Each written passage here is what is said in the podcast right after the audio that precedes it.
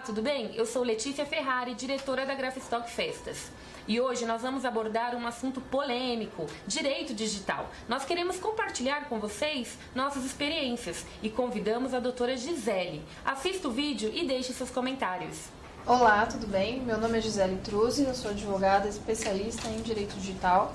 Eu atuo nessa área já há 14 anos, sendo 10 com um escritório próprio, onde a gente só atua no segmento do direito digital e também assuntos relacionados à segurança da informação. Boa tarde a todos, é, obrigado pela presença e pela audiência de vocês. É, espero que todos possam se abastecer de informações e esclarecer é, uma série de pontos duvidosos e, e aproveitar a oportunidade para perguntar. Tá? A gente está com uma pessoa bastante qualificada aqui e focada nesse assunto. O direito digital ele nada mais é do que a evolução do próprio direito. Então é a migração dos campos tradicionais do direito que a gente já conhecia, como direito trabalhista, o direito do consumidor, direito civil, agora aplicado às mídias digitais, aos meios eletrônicos. Então é, ele não é uma, uma área específica, uma área sozinha, né? Ele conversa com todas as outras áreas tradicionais do direito. Então, por isso, é, o profissional que atua na área do direito digital, ele acaba tendo que lidar com questões da, do direito civil, do direito penal, é, do direito trabalhista, do direito do consumidor, empresarial e assim por diante. É, a gente acaba se especializando em alguns nichos específicos de atuação né, do, do, dentro dessas áreas tradicionais do direito, mas sempre focado no direito digital, que seria a aplicação do direito tradicional aos novos meios eletrônicos. E aí, assim, nós estamos há 14 anos no mercado, né? Nosso escritório é, tem 10 anos, eu atuo há 14 nessa área. É, o direito digital ele é tido como uma área nova, né, por quem não é da, da área jurídica, mas na realidade no Brasil ele surgiu com a internet. Né? Então lá já para os idos de 98 já haviam advogados brasileiros atuando nesse ramo. Eu mesma já conheço advogados que já atuam há 30 anos nessa área pois antes da gente ter internet, a gente já tinha sistemas eletrônicos, né? Então ele não, é, não é tão novo assim para gente que já atua na, na nossa, nessa área, né? Mas ele é uma, acaba sendo uma novidade para quem não vê muita coisa sobre isso na mídia. Quando a gente fala de mídia digital, a gente cria uma conta em uma rede, em uma plataforma, a gente tem a, a, tendência a se apossar dessa plataforma, né? Tanto que a gente fala o meu Instagram, o meu Facebook, né? Uhum. E cria uma credencial para isso, vira uma identidade digital nossa, né? Tão comum que tem gente que não consegue viver sem, né? Assim, se deletar, se a pessoa deletar suas contas, ela não sabe viver sem. Conheço vários adolescentes que tiveram problemas com, com redes sociais e as únicas soluções para intermediar o problema era deletar a conta por um determinado período, porque a pessoa estava recebendo ameaças e tal. E, sob hipótese alguma, eles queriam deletar suas contas. Então tem essa essa esse sentimento, esse de, propriedade. sentimento de propriedade, esse, essa situação que hoje em dia não se separa mais o, o físico, o real do virtual, né? É, mas as nossas contas dessas plataformas gratuitas não são nossas, né? não, não é minha é, conta, meu perfil. Eu tenho o direito de usá-lo, né? É como se fosse uma casa alugada. Ela é sua, mas não é. A gente tem uma, um limite aí de uso, tanto que toda plataforma tem termos de uso que funcionam como contratos, né? E são válidos como contratos aquilo que você dá o seu ok, o seu de acordo, você está dando autorização para a plataforma utilizar esse conteúdo, utilizar esses dados. Então, você cede uma licença para o Facebook, na realidade, para que o Facebook é, utilize os seus dados, é, faça um tratamento de informações do que estão sendo colocadas ali, compartilhe os seus dados com as empresas do mesmo grupo, isso está até nos termos de uso. Eu até imprimi, trouxe aqui, destaquei algumas partes, porque a, a nossa relação com o, face, com o Facebook, com o Instagram, não é de que eles são nossos. A gente tem uma licença de uso, né? É, dessas plataformas e a gente também acaba cedendo uma espécie de licença de uso do nosso conteúdo para essas redes. Então a gente deve entender que a gente não é dono dessas contas. É, a gente não é dona, a gente, vamos dizer assim, tem o nosso espacinho digital emprestado nessas plataformas e a qualquer momento a gente pode ter essa conta deletada. E eles sem, sem prévio aviso e sem direito a absolutamente nada, porque Exatamente. não é nosso. É, ok, tratando especificamente do caso da Grafstock Festas, que teve o, o seu perfil, uhum. como dito aqui, de 133 mil seguidores excluídos em função da denúncia de um terceiro alegando uso indevido é, do conteúdo publicado, é, eu gostaria de te perguntar, doutora, é, existem indicadores de que o usuário está infringindo as políticas de uso da rede social, é, chamando a sua atenção para uma eventual exclusão da conta? Sim, tem, existem alguns indicadores, né? É, dentro desses termos de uso do Instagram, eles são bem específicos com algumas questões, né? Eu até imprimi aqui, depois a gente pode citar algumas coisas. Um exemplo é, é você não pode ser menor de 13 anos. E eu cansei de ver menores de idade com contas no Instagram. Esse é um exemplo clássico que, eventualmente, se o Instagram visualizar um perfil de, de um adolescente menor de 13 anos, né, visualmente menor de 13 anos ali, ele pode derrubar essa conta. Então, assim, há N mecanismos de, de detecção de violação das políticas, alguns são esses, né? Outros, por exemplo, é, é pelas denúncias, então, eventualmente, você pode ter um conteúdo ali que ele nitidamente viole a política. Tem algumas questões que eles são expressos nisso, em que você não pode fazer. Tá ali no, nos termos de uso, vale a pena todo mundo que tem conta no Instagram dar uma lidinha, né? Esses termos de uso têm seis páginas. Uh, dá para compreender, não, é, não são termos uh, de difícil compreensão, né? De difícil compreensão. Uh, então vale a pena ler para você fazer essa autorreflexão se você mesmo não está violando algo, uhum. tá?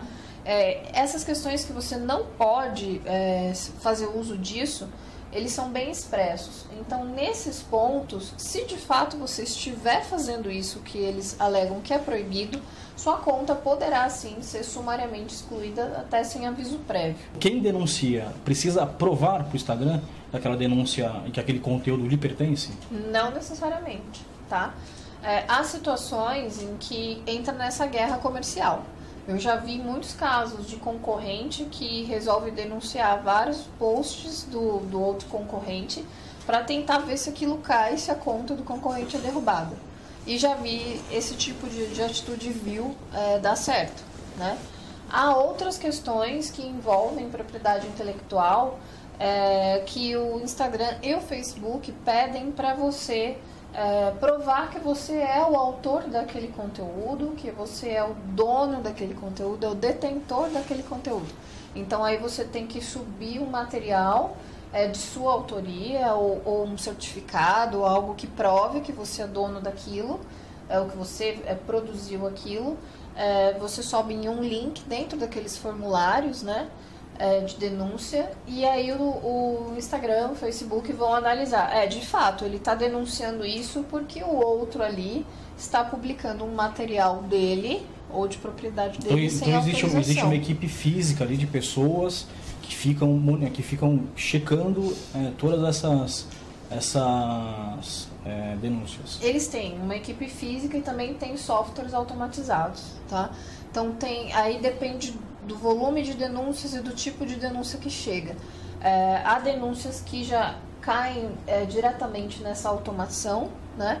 que é um robozinho, é um software que analisa isso, como por exemplo é, exposição de pele.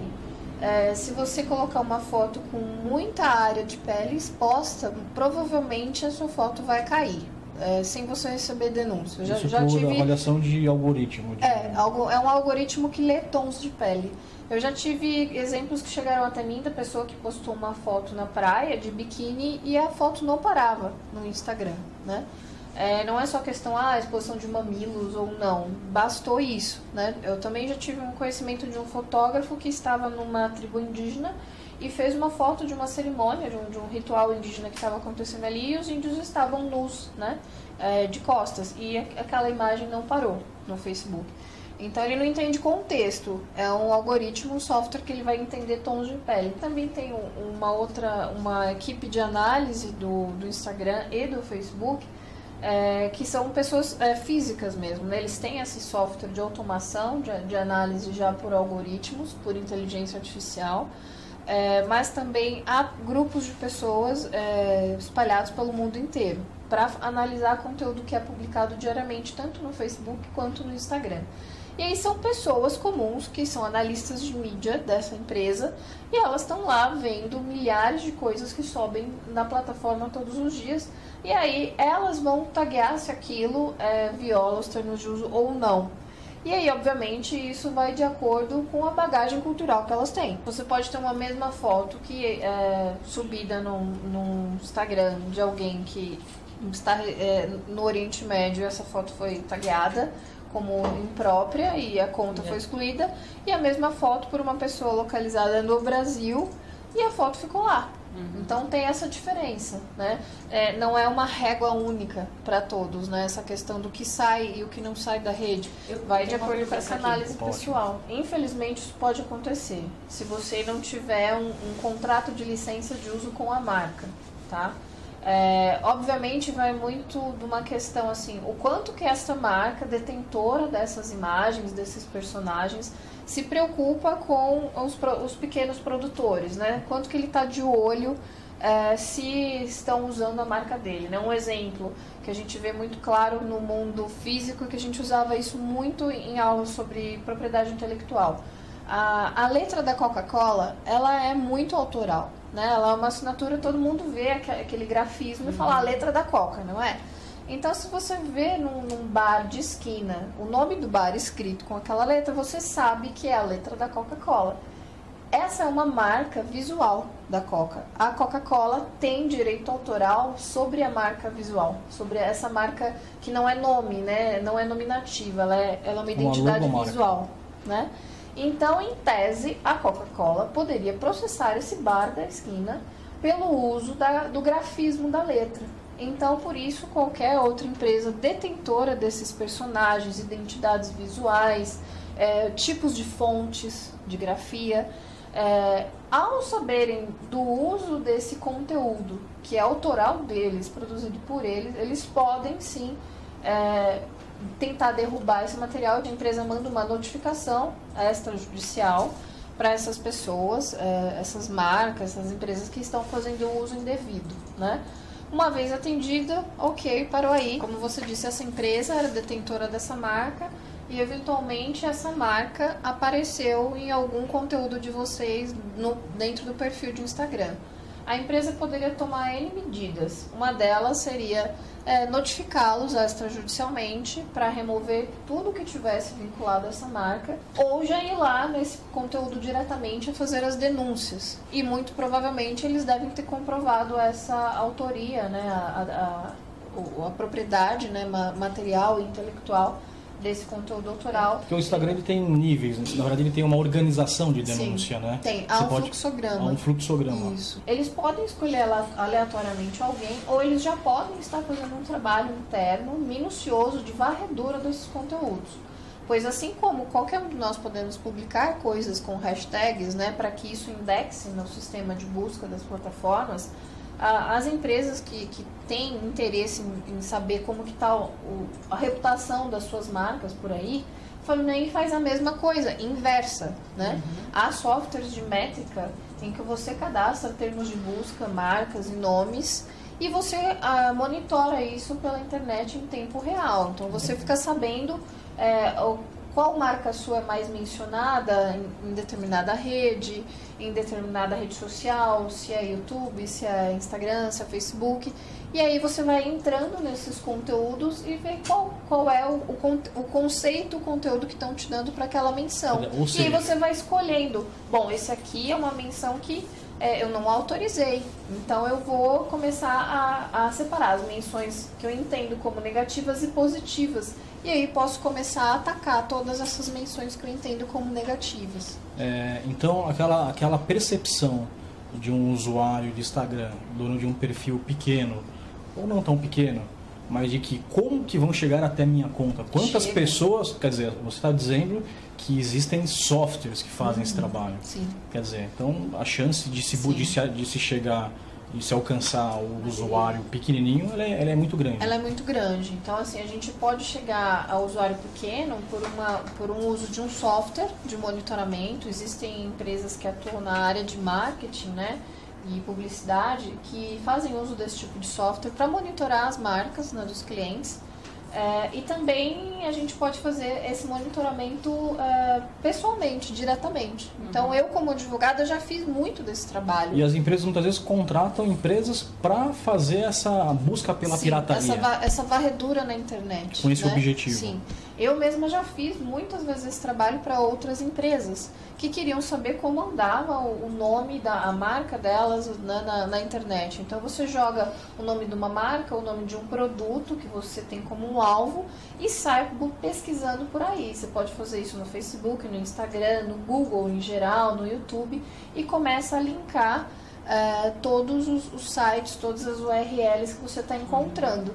E aí nessas você pode jogar uma hashtag específica no Instagram, você vai ter inúmeros conteúdos que vão aparecer vinculados a essa hashtag e você vai entrando um a um para entender o que, que, é esse material. Você fala, opa, esse aqui eu quero que retira, porque eu não autorizei. Se você usar um, um repost, é, esse conteúdo é dessa pessoa que você está repostando, né? E você é, compartilhou repost. Uhum. isso, é, isso é muito melhor do que você subir é, um print seu de tela, né? Você corta esse conteúdo que às vezes a gente vê por aí, né? Achei legal esse post aqui, eu vou cortar, eu vou subir e vou colocar como se fosse meu, como se fosse eu que fiz. Você pode ter problemas com isso. Então, fazer o repost é muito melhor do que usar esse material como se sendo seu, tá? Porque você tá, tá acreditando ao outro, tá dando link para o outro. Você colocar uma foto dessa pessoa que ela autorizou, né? Uhum. Publicar é sempre importante ter essa autorização perguntar ali online, seja por WhatsApp, seja por mensagem, posso publicar e ter esse ok dela por ali também. Uhum. É, e de fato, então, publicar o conteúdo e marcar a pessoa, dando os devidos créditos ao qual foi a participação dela nisso, e isso tá ok. A reprodução do, do Mickey e da Minnie é, em biscuit ou em feltro. Eu entendo que aquilo é uma interpretação do artista, tá? É, não é uma cópia você não vai fazer exatamente igual, você vai fazer uma interpretação, uma releitura. Seria, se a gente fosse comparar na música, seria uma versão, né? É, eu entendo que dentro das, das, das, limitações que, que o material tem, que a pessoa tem, é, dentro da, do subjetivo dela em criar aquela obra de arte, é, eu entendo que pode, tá? É, se ela também, vamos pensar assim, se ela for atuar num, num nicho de, de, festas que ela não é uma, uma, empresa gigantesca e ela vai ter uma atuação comercial assim super intensiva, Restrito. né? Okay, é, então assim, se ela vai ter uma, uma atuação mais local e restrita, é se algo a, pequeno, se a exploração comercial for pequena, é, é uma algo mais artesanal, né? Então eu entendo que, que isso sendo bem pequeno, sendo bem mais artesanal, pelo, pelo fato de ser um material artístico, eu entendo que poderia ocorrer. Eu acho que é, que é importante é, você ter em mente o seguinte: não usar qualquer plataforma como único meio exclusivo de divulgação. Qualquer negócio, não importa se for no ramo de festas ou o que for, você usar uma única plataforma para expor o seu produto, o seu serviço, é fria. Você vai se dar mal, mais cedo ou mais tarde. Então, tenha um site que seja uma página na internet onde você centraliza todo o seu conteúdo ali, independente de Facebook, Instagram, LinkedIn, Twitter, o que for. E ali você tem o domínio sobre o seu conteúdo. Se um dia o Instagram cair, teu material está todo ali hospedado no seu site, né? Uhum. Não depender de uma única rede. Até porque essa rede pode sofrer um ataque, um bug, é, ou eventualmente ela sai da moda, né? A gente viveu nos tempos do Orkut e de repente o Orkut repente, saiu. saiu. O Google Plus está saindo aí do ar, né? Então, você focar a sua divulgação em uma única rede, você está cavando o seu fracasso, tá? Então, assim, é legal você usar das ferramentas de divulgação das redes sociais como um plus, né? Como um, um a mais ali para Jamais como seu, seu negócio. único negócio. Jamais como único negócio. E de fato, pensar que a qualquer momento, se você usa Instagram, Facebook, qualquer coisa, para fins comerciais, a qualquer momento você pode acordar com a sua conta deletada. Isso é verdade. Sim, isso é verdade. Isso sabe? é verdade. É, e pode você até não ter feito absolutamente nada, mas simplesmente ser um erro ali da plataforma ou ocorrer uma invasão em massa, qualquer coisa. Você está depositando num outro o, o seu conhecimento, a sua plataforma, os seus dados, o seu produto. Você vai confiar nesse pessoal totalmente? A denúncia, é, nós, nós, nós, estamos retratando essa situação. A denúncia parte desta pessoa. Agora, para o lado do Instagram, enquanto empresa, enquanto negócio, uhum. é, não atender a essas denúncias, né? é, implica em que, em processo para o Facebook, essa energia e essa preocupação de criar canais tão claros para que as pessoas possam denunciar, está diretamente relacionado a isso? Se eu não atender, eu vou ser o responsável e eu vou ser processado? Tem a ver sim, tá? Porque uma vez que o Instagram, o Facebook, que a rede social permite que outras pessoas coloquem ali seus conteúdos, ele precisa ter mecanismos de denúncia e mecanismos de exclusão de conteúdos que é, sejam ilícitos ou que não se adequem aos termos de uso, tá? Por quê? É, primeiro, porque a plataforma dele, ele precisa colocar ordem naquilo, ele que dita o que, que vai acontecer ali. Segundo, porque a plataforma sendo dele e ele propiciando os seus serviços para outras pessoas, essas pessoas eventualmente podem usar esses canais como meios ilícitos, tá? Para a prática de crimes, enfim. Então ele tem que coibir isso sob pena dele ser responsável solidariamente, tá? Então, se essas redes não tiverem um canal de denúncias, não analisarem os conteúdos, as denúncias recebidas, não excluírem esses materiais, que outros aleguem que isso é ilícito, é, eles, eles, podem sim ser processados é, como corresponsáveis daquele ilícito. Esse é uma, é uma zona cinzenta ainda, né? É, eu acho que vai de cada marca, da postura de cada marca no mercado. Então, vocês tiveram um exemplo dessa marca, né, detentora da LOL, é, que agiu dessa maneira super é, rígida, né? é, de já excluir o conteúdo e não permitir outras pessoas também e tal. Podem haver marcas que são um pouco mais é, compreensivas nisso e que sabem do, do uso ali dos seus personagens, das suas hashtags por uma infinidade de pessoas, mas acabam permitindo isso. Então isso vai da postura da marca, do posicionamento da marca no mercado.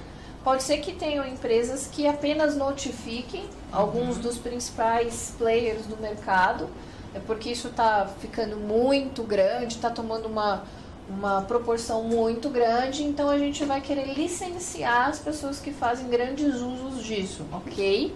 É direito deles, né? É o produto deles, é a marca, o personagem deles, eles têm esse poder. Uhum. É, e aí, então, começar a notificar todo mundo que não tem essa licença. Mas existe, existe um. Você percebe, você vem notando, né? O meio né, do direito, enfim, é um movimento dos detentores das marcas em criar políticas menos severas mais democráticas de licenciamento? De algumas marcas, sim. Não dá para falar que ah, é uma, é uma onda do mercado que está surgindo. É muito esporádico, é muito algo aqui, outro ali. Não, não tá dando para a gente definir se é uma, um comportamento, sabe? É uma linha de raciocínio. Mas podem ter marcas que resolvam fazer isso. E outras não, que já, já são tão conhecidas e que acham que isso tudo vira uma divulgação indireta. Enfim, vai da postura de cada marca. Uh, o que é importante ter em mente é que não é porque está na internet é meu. Uhum. Não é porque está na internet é do mundo. Ah, a internet é uma terra sem Não, a gente aplica toda a nossa legislação ao tudo que ocorre na internet também. E uma vez que aquela empresa é detentora daquela marca, daquele produto, daquele personagem, ela pode sim querer exercer os direitos dela sobre isso. Aí vai de como você se posiciona no mercado para ser uma forma menos danosa possível, né? É, e de você fazer um plano B também, caso você receba uma notificação. Uhum, você tem, tem que ter em mente isso. Eu odeio essa frase do nada se cria, tudo se copia. O brasileiro, ele é extremamente criativo para tudo e ele consegue achar solução para tudo. Então, é, a gente também consegue criar conteúdo autoral, né? A gente consome muita coisa importada, muita coisa enlatada, eu digo, né?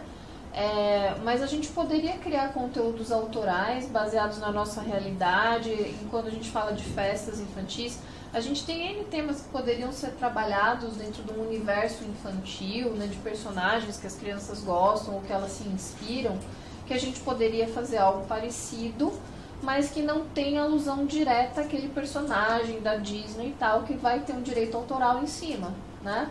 Então, um exemplo que me veio à mente agora, a, aquele passarinho blue, né? É, tem todo a arara, né? Tem todo um universo de direito autoral atrás. A gente tem uma fauna é, é, brasileira riquíssima. Por que não, então, criar passarinhos de diversas cores e pegando esse segmento, né? Usar personagens, marcas, hashtags que são de terceiros vai te colocar mais cedo ou mais tarde numa posição frágil. Uhum. Em algum dia, algum momento, a, a sua conta poderá ser deletada, tá? É, é, sempre pensar que o que você está fazendo ao replicar aquele conteúdo, ok, foi você que fez, você que criou, mas ele não nasceu a ideia de você, ele é de uma outra empresa, né? é uma reprodução e a reprodução ela é ilegal. Então você vai estar na realidade fazendo algo ilícito. Uhum. E o simples fato de postar isso é uma comprovação do seu ilícito. Exato. E, e mesmo, mesmo, mesmo, se não postar, é, você tem um negócio que está. É. Né? Então, é, eventualmente alguém vai poder é, denunciar o teu conteúdo ou alguém sabendo do, do, seu movimento nas redes sociais, do uso daquele conteúdo né, de terceiro por você, essa pessoa pode levar isso adiante e isso pode complicar para você. Né? Uhum. Então, é, é ter em mente que sim, é ilícito e a qualquer momento seu conteúdo pode ser derrubado. Então, tentar trabalhar para conteúdos mais autorais. Se ela comprou os bonecos originais, aí tem que ver uh, como foi essa compra. Tem um contrato de compra e venda desses bonecos? Que tipo de bonecos são? Eu acho que há são uma, tipo assim, há uma conversação com a, a, a, o comercial do Turma da Mônica para uso desses bonecos, né? Ah, existe é, isso também. Então, assim, você pode comprar eventualmente uma série de bonecos e você é, compra esses bonecos para locação. Então você pode fazer um contrato de licença, porque quer queira que não, você vai estar exibindo essa marca. O boneco ele é uma marca, né? ele é uma identidade visual daquela marca.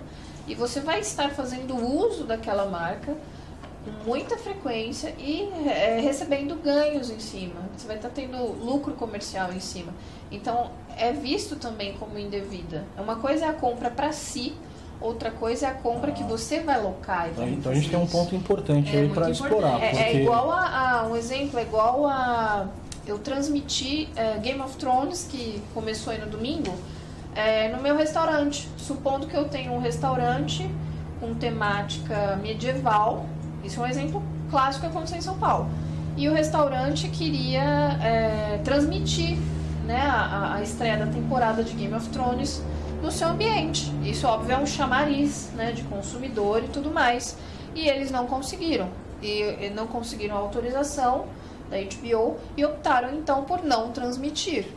Né? Então... A, a HBO poderia, sabendo disso, se isso chegasse depois, poderia é, ou até se eles tivessem transmitido e essa notícia chegasse à HBO depois, eles poderiam processar o restaurante, porque a, a distribuição do conteúdo, ela foi publicizada. Uma coisa é o seu direito de ver como assinante da HBO na sua casa e outra coisa é você comer ponto de comércio, você tem um restaurante e você transmite uma sessão, ao invés de ser um ponto é, locado para uma família, para uma pessoa, você transmite isso para, sei lá, 100 pessoas. É diferente. A gente entra numa coisa que no, existe no direito americano que a gente chama de fair use, é, uso justo, que a gente ainda não tem isso no, no direito brasileiro, tá? É, a nossa lei de direitos autorais ela ainda é muito atrasada e há uma força muito grande para se é, modernizá-la, por conta de todas as questões de mídias digitais que a gente tem hoje em dia, né? É, então, um exemplo desse fair use nos, nos Estados Unidos, você poderia fazer uma, uma festa no seu bairro, é, com toda a comunidade ali do seu bairro, e contratar uma banda para tocar e transmitir isso para televisão local ali do seu bairro, se você tem um canal de TV local, um exemplo, tá? É, você poderia fazer uma quermesse, uma festa junina é, e tocar um, disco de uma determinada banda dentro dessa sua festa é, que é relativamente pública. Né? Ela não é totalmente pública, aberta a qualquer um que chega, mas é destinada a uma comunidade, a um número grande de pessoas. Né? O, os Estados Unidos permite isso, que seria um uso justo de um conteúdo autoral. Você está transmitindo aquele, aquela música, aquele, a, aquele conteúdo autoral para um número de pessoas e não está ganhando nada com isso. Tá? É uma festa, uma comunidade, ok. Ah, isso não existe no direito brasileiro. A cada transmissão que eu fizer, eu preciso pagar. Então, se eu tocar um disco numa quermesse, eu preciso pagar o ECAD é, das marcas deveriam ficar felizes pela divulgação. Dependendo da divulgação que é feita, dependendo da marca, isso gera um, um marketing positivo, tá? Mas aí eu vou fazer uma outra comparação. Por exemplo, é, eu dou palestras pagas em empresas, né, treinamentos e tal. É, eventualmente alguém tem acesso a uma palestra que eu dei para uma empresa, um conteúdo específico que eu desenvolvi para aquela empresa e eu entreguei para aquela empresa esse material autoral que eu produzi. Eu fui paga para isso, eu usei todo o meu conhecimento aí de, de profissão para fazer esse conteúdo. E alguém, em nome do compartilhamento do conhecimento, resolve botar isso no YouTube. E aí as pessoas vão falar: ah, você devia ficar feliz porque estão compartilhando o seu material. Porque... Isso aconteceu de verdade? Já aconteceu. Com você? Sim. E aí? Eu notifiquei e mandei retirar. Fazer isso como advogado é brincadeira, né? Ai, né? Então, assim, acho bacana compartilhar o conhecimento. Só que o conhecimento também é tempo, também é dinheiro investido, né? É muito trabalho. Se eu uh, deixar aberto um conteúdo que eu fui paga para produzir, além de ser é, injusto com quem me pagou para fazer aquele conteúdo, eu também vou estar deixando de ganhar futuramente com aquele material, porque então vai estar aberto, tá lá no YouTube, ninguém vai querer comprar de mim, né? Então, há controvérsias, nem sempre toda toda é, todo compartilhamento, toda viralização, todo conteúdo, toda reprodução, ela é bem-vinda. É, nós tivemos gente, é, notícias, né, recentemente, de Instagrams que foram hackeados e que é, posteriormente acabaram sendo restabelecidos. Numa situação de você ter o seu Instagram hackeado, é, qual que é a responsabilidade que o, que o, o, Facebook, o Instagram tem sobre isso e qual a obrigatoriedade que eles têm em te devolver este Instagram? Tá. Hum, é, essa questão é, tem a ver com, com aquela outra que a gente abordou que eu expliquei que a nossa conta da rede social não é nossa, né? A gente tem um espacinho lá alugado, vamos dizer assim. Então, em tese, alguma situação desse tipo, como uma invasão é, de, de um, por um terceiro e que você acaba perdendo a sua conta, é, isso pode ocorrer com qualquer um de nós e a responsabilidade que a plataforma tem é de demonstrar que ela tem um backup dos seus dados e depois ela pode te entregar isso para você subir todo esse conteúdo novamente, ou ela tem um backup exatamente igual da sua conta é, e ela pode restaurar a sua conta após o, o hackeamento da sua conta é, ou após a sua conta ser apagada por engano. Pode ocorrer também, tá? Então ela tem que demonstrar para você que ela aplicou ali os seus melhores esforços para restabelecer a situação. Então se sua conta for invadida é, e tiver alguém usando o seu nome, né, usando a sua conta como um terceiro, tiver postando conteúdo ilícito ali e tal, você pode requerer para o Instagram que essa conta seja deletada. Então aí, como o perfil já foi invadido, sua conta já foi tomada, geralmente o que eles vão fazer é o seguinte: vão deletar esse perfil vão se desculpar e tudo mais, e aí você vai ter que subir tudo de novo. Ou eles podem te dar uma cópia daquilo tudo que você já postou para que você restaure a sua conta. Hoje em dia, por conta do GPDR, que é o Regulamento Europeu sobre Privacidade de Dados, E ano que vem, por conta da LGPD, que é a lei é, brasileira também de privacidade de dados, as empresas serão obrigadas a fornecer ao usuário uma cópia dos seus dados quando solicitado. Então é aí que a gente, a gente se baseia caso nossa conta na rede social seja excluída por engano ou invadida. Então eles têm essa responsabilidade de cumprir essa legislação em específico, porque essa lei fala especificamente é, da, do fornecimento de cópia dos dados para o usuário, tá? É, agora, se ocorrer um outro problema que não é culpa do Instagram, não é um, uma, um vazamento de dados ocorrido ali internamente na empresa, ou como ocorreu com o Facebook, né, no caso da Cambridge Analytics, que estava fazendo um uso é, de dados do Facebook, ocorreu um vazamento de dados e houve responsabilidade comprovada do Facebook aí. Então, é, se for comprovado que a responsabilidade não era deles, eventualmente eles podem não ter é, responsabilidade alguma em restaurar a sua conta. Tá? Se houver alguma dificuldade nisso, pode ser que a sua conta não seja restaurada se esse problema não veio da própria plataforma. Tá? É, eles não têm, teoricamente, eles não têm nenhuma obrigação de restabelecer a sua conta. Teoricamente, não. É, tá? E é, a gente também ouviu casos é, que, de contas grandes que foram hackeadas e que houve um esforço do Instagram em restabelecê-la. É, entendendo que o Instagram não é responsável, por quais motivos o Instagram é, se empenharia em te devolver esta conta? Uhum. Porque esses, esse, essa base de dados que foi formada é interessante para eles? Uhum. Alguns casos de contas que foram hackeadas é, melhor dizendo, craqueados, né? Que o hacker é, é que ele usa do, do conhecimento dele para informática para mostrar vulnerabilidades e o cracker é aquele que usa disso para fins ilícitos, né? Então, aquelas contas que foram craqueadas é, e o Instagram é, não conseguiu devolver, ele pode ter ali um pedido de desculpas com, com o usuário e ficar por isso mesmo, paciência, e o usuário tentar processar a rede, enfim mas aí pelos termos de uso é, há essa possibilidade de ocorrência né, de danos por terceiros, então o, o Instagram consegue se eximir dessa responsabilidade. Outro ponto, é um serviço gratuito, né? Então não espere alta segurança e privacidade de algo que você não paga, tá?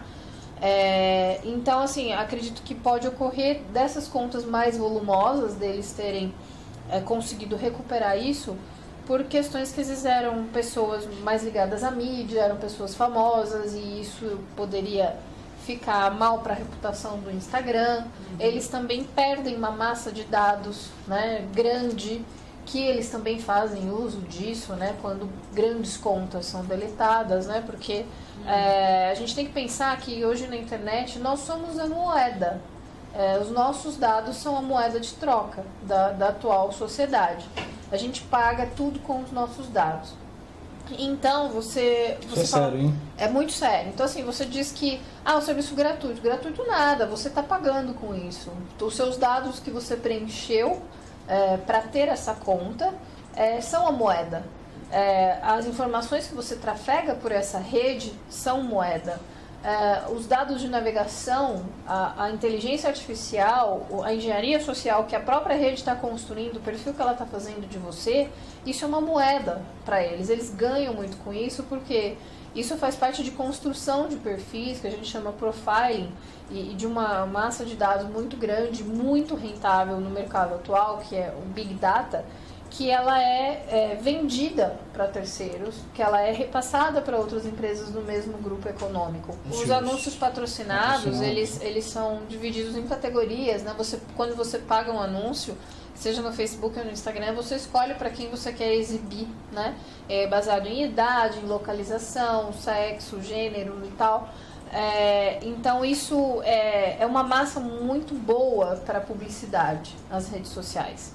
É, então, eles usam dessa massa de dados dos usuários é, para vender esses anúncios. E aí, então, eles exibem os anúncios que você está comprando, é, que você está pagando, para as pessoas que você segmentou, né? Então, quando um anúncio aparece para gente no, no Instagram ou no Facebook, é porque a gente entrou em algum funil ali que fazia parte de um perfil para um, aquele anunciante. Uhum. É, aquele anunciante é, é, marcou uma caixinha de seleção que a gente estava enquadrado uhum. naquele perfil em algum momento, uhum. tá? E, e, e, por isso o Instagram ou o Facebook está ganhando dinheiro com esse anúncio e a gente está tendo esse anúncio exibido na tela. Então é, todo mundo ganha nessa, vamos dizer assim, nessa manipulação, nessa manipulação de dados, de dados. O Instagram, o Facebook ganham.